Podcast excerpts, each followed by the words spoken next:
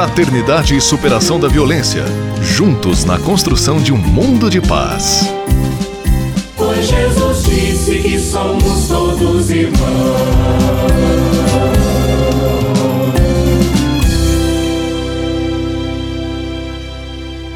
Dando sequência a nossas entrevistas por ocasião da campanha da Fraternidade, que este ano nos propõe o tema da superação da violência, estamos recebendo com muita alegria a irmã Petra Silvia Faller. Ela é coordenadora nacional para a questão da mulher presa da pastoral carcerária. Paz e bem, irmã Petra, que bom tê-la também conosco, contribuindo nesta reflexão. Paz e bem, Frei Gustavo, é uma grande alegria de poder colaborar um pouco com a nossa experiência nos cárceres. Irmã Petra, nós estamos abordando, vamos abordar com a senhora a questão da violência contra as mulheres encarceradas. Eu gostaria que a senhora começasse esse nosso bate-papo dizendo a que tipos de violência as mulheres encarceradas estão expostas. A mulher presa sofre todo tipo de violência no cárcere. Se olharmos o os direitos humanos, com seus 50 artigos, todos esses direitos são violados a respeito do atendimento à saúde, que é super precária,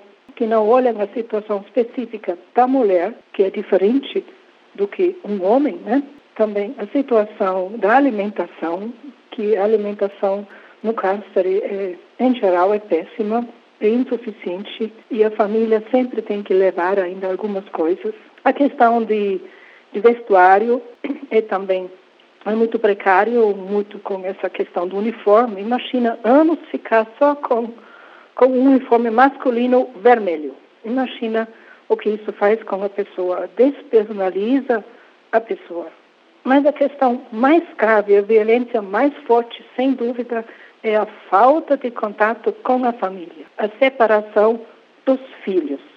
Isso é uma violência muito forte, muito mais forte do que para um homem. E ainda mais quando a mulher é grávida, é lactante e fica presa junto com seus filhos, com seu filho assim recém-nascido num ambiente totalmente inadequado pelas crianças.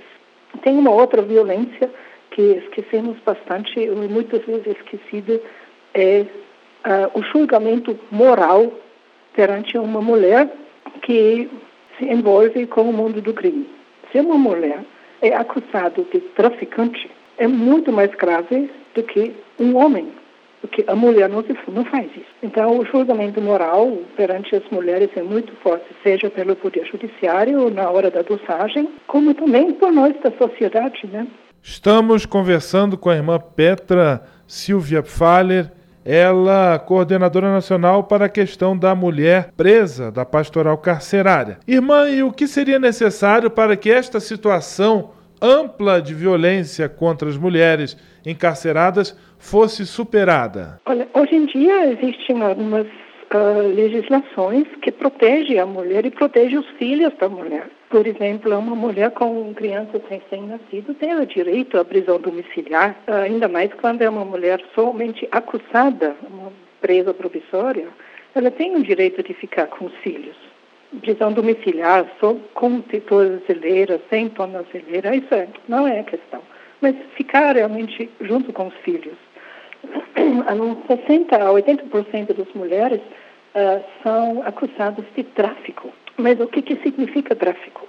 E geralmente são as traficantes. Muitas mulheres se contam, se, se escutam os relatórios, é porque o marido, o pai, os filhos estão envolvendo no mundo e a polícia leva todo mundo junto. Ou as mães que levam droga no presídio não se perguntam por que levam droga no presídio, mas recebem altamente penas e muitas vezes é o grito do filho que mãe traz uma droga para eu não ser morta, para eu não ser abusada, eu tenho que pagar minhas dívidas para ter um lugar para dormir. Então a violência que roda, rodeia a questão do mundo da droga é muito grande e a mulher é mais vulnerável. A maioria das mulheres eles ocupam um lugar bem bem baixo nessa hierarquia do mundo do tráfico. Mas as penas são altas. Uma questão, outra questão, sem dúvida, é a falta de políticas públicas para essa questão da saúde e a educação, que nas últimas décadas o governo brasileiro não investiu bastante, ao meu ver, e falta de políticas públicas para especificamente para a mulher, para a mulher mãe, e isso são tarefas bem preventivas, importantes para diminuir o encarceramento em massa. O encarceramento em massa não resolve a violência. Se isso iria resolver a violência, o Brasil estaria já ótimo.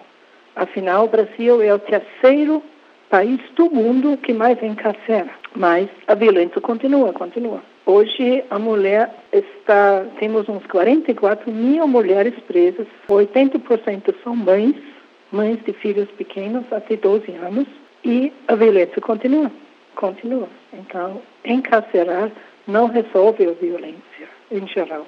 Tem que superar, apresentar alternativas de uma política penal restaurativa e não uma política penal repressiva, o que está acontecendo no Brasil.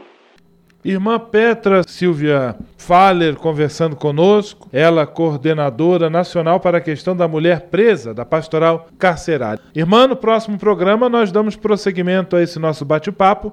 Um grande abraço, paz e bem. Paz e bem, muito obrigada.